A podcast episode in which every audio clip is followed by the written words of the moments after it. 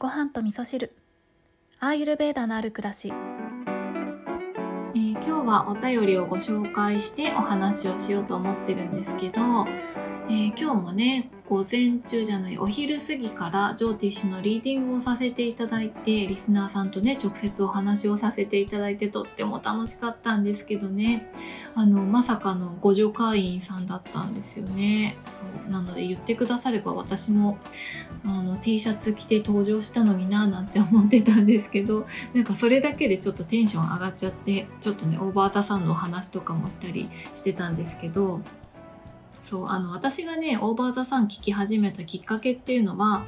あのいつも髪の毛をね綺麗にしてくださる美容師の伊藤さんが紹介してくださったんですよね。結構ポッドキャストを聞いてらっしゃる美容師さんということで私がポッドキャスト始めようと思うんですよねって言った時もすごいいいと思って後押ししてくださったっていうことがあるんですけどそうそんなきっかけで私はねあの互助会員に気づいたらなっていたという感じなんですけれども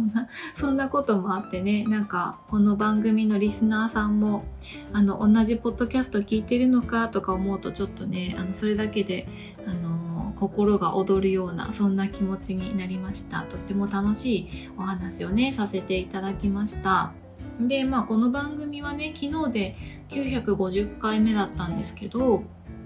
もうだいぶ喋るのも慣れてきたし、えー、編集するのもね慣れてきたなって思ってはいるんですけど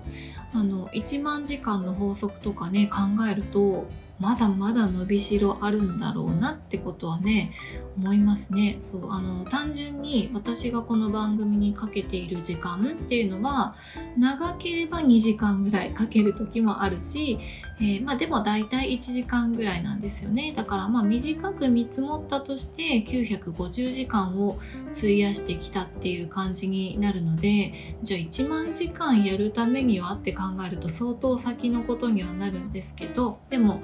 うん、そうですね私は結構こう自分を高めていくことは好きな方なので これからもねどんどんこう自分のトーク力を磨トーク力磨けるかな？わかんないけど磨けたらいいなと思いながらねお話ししていきたいなと思いますね。うん、あとジョーティッシュのね先生とゲスト会のね収録しますって言ってましたけど、えーと、このね、えーと、今の喋ってるこれが配信される29日にね収録するんですけど皆さんからのトークテーマとかご質問あの送ってくださいましてありがとうございました。あのね面白い質問とかありましたね。うん、あのちょっと楽しみにしていただければと思うんですけど結構たくさん来たのでうん時間内に全部お話ししきれないかもしれないっていう感じなのでちょっとまた別の機会にね先生にあのお話ししていただく機会をまた設けたいななんて思ってるんですけどどんな収録になるのかすごくね楽しみですね。あの占いに対しての、まあ、理解っていうのはねやっぱり私もね勉強してみて初めて分かったことってすごいたくさんあったんですよね。うん、なんか占いっていうと、私が勉強する前のイメージでは占いをする人っていうのはすごくあの不思議な力を持っていてなんか水晶丸い水晶を見るといろいろ見えるみたいなそんな すごいベタなんですけどなんかそういう不思議な力を持ってる人が占いとかやるんだと思ってたんですけどやってみるとね実際勉強してみるとこれはねちょっとね違いますね。すごくねセンスが必要になってくることだしあのそうですね頭のあそうすっごいね頭使うんですよ。考えるんですよ。いろんなことをこう多次元で捉えて考えていくってことをするので、うん、すごくね、えー、頭の体操になりますしものすごいエネルギー使うことだなってことをね私は感じていて不思議な力はあんまり使っていないんですよね。そうちょっとは使ってるかもしれないですけどあんまり使ってないですね。そうだから先生とのゲスト会の中でなんかそういうところもね占いに対しての誤解とかもあったりすると思うのでそういうね占いってこんなもんだよみたいなお話もできたら、えー、嬉しいなと思っていて、うん、すごくね楽しみです。はい、では、えーと今日のうんとお便りをご紹介したいと思います。ごはみそネーム天王山のきつねさんからお便りいただきました、えー、天王山のきつねさんは934回でね、えー、30, 30年ものの八回をお持ちでいらっしゃるというね。あの情報をいただきました。天王山のきつねさんですね。ご感想のメッセージをいただいておりました。京子さんこんにちは。今朝は自分のメッセージが読まれてびっくりいたしました。八回湯30年は本当です。北海道のお土産にいただいたのですが使い方がわからず何度かあった引っ越しの時もなぜか持って移動して数えれば30年。さすがに体に入れるのは怖いですが普通に綺麗に透明で香りも大丈夫。きっとごはみそナーになるのを待っていてくれたのでしょう。ワンユルベーダもっとお話聞きたいです。うちの子チワワにも手作りご飯をあげているのですが京子さんがおっしゃっていた冷凍のお魚の情報とても興味を持ちました。なんだかお友達へのメールみたいになってしまいました。今日もごはみそ感謝の日ありがとうございます。天王山は今は平和なお山です。はい、こんなお便りいただきました。天王山の狐さん、ありがとうございます。ね、八花湯30年、本当ですって。あの、私が持っている八花湯の賞味期限を一応ね、見たんですよ。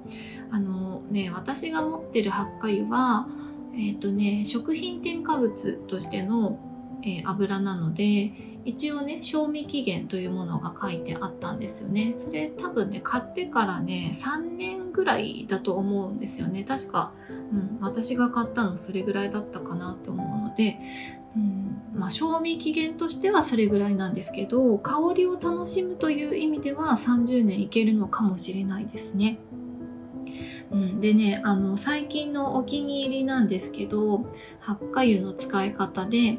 発火水。というのを作って楽しんでおります。これはえーと、食品添加物として使えるあの食べても大丈夫な発火油を使って作るんですけどお水に、えー、だいたい 500ml に、えー、発火油を1滴だけ垂らして一晩置いとくんですねそうするとちょっとねマイルドなえー、スッとした発火を楽しむことができる発火入りのお水が出来上がるんですよね。で、これは、まあ、飲んでもいいんですけど、飲む用じゃなくって、私はマウスウォッシュとして今使っております。で、ね、あの、うちには2号さんがおりますので、あの、2号さんにも試してもらったんですけど、あ、スッとするいいねみたいな感想をいただきまして、なんかね、私がそういう新しいことをするのに実験台になってくれるのすごい助かると思って、あの、私はね、アイルベーダとか好きだから、そういうのをね、あの、全然チャレンジするの大丈夫なんですけど、あの、アイルベーダとかね特に興味がない一般人はどういう反応するのかなっていうのがすっごい分かりやすいんですよ。あのうちの2号さんはあとジョーティッシュでいうところのサソリ座さんなんですけどサソリ座さんって新しいえー、習慣を取り入れるのすっごい嫌がるんですよ。あのルーティン大好きなんですよ。いつも同じことしたいしいつも同じもの食べたいし、えー、変わったものとか怖いからあんまり取り入れたくないっていう人が多いんですけどまあ2号さんもそういうタイプで多分私がねこのこの水ちょっとあの口に含んでブクブクしてみてとかって言われた時にすっごいドキドキしてたと思うんですけどあのちゃんと試してくれて感想もくれたんですけどね。そう。で私は以前あのマウスウォッシュ薬局で売ってるねスースーするやつ大好きで毎日使ってたんですけど結構ねあれはあの唾液の線のとこがねツーンって痛くなったりするっていうかなり刺激の強いものだったしあれをねあの飲み物として飲むなんて考えられないじゃないですか。でも発火水手作りの発火水だったら飲んでも大丈夫っていうものだしあの実際にちょっと飲んでみたんですけどこれはまたこれでねあのスッとするような心地のいいものだったんですよね。でそれで私の場合はオイルプリングをしてでさらに発火水で口をすすぐっていうのが今ちょっとマイブームとしてね楽しんでいるところです。まだね会社に持っていくとかそこまでにはなっていないんですけどでもまた一つ発火油の使い方が増えてとても嬉しいなと思ってね今楽しんでやっているところです。はい、えー、そしてねあの天王山の狐さんのお家にもチワワがいらっしゃって手作り犬ご飯ねあのされているということですけれども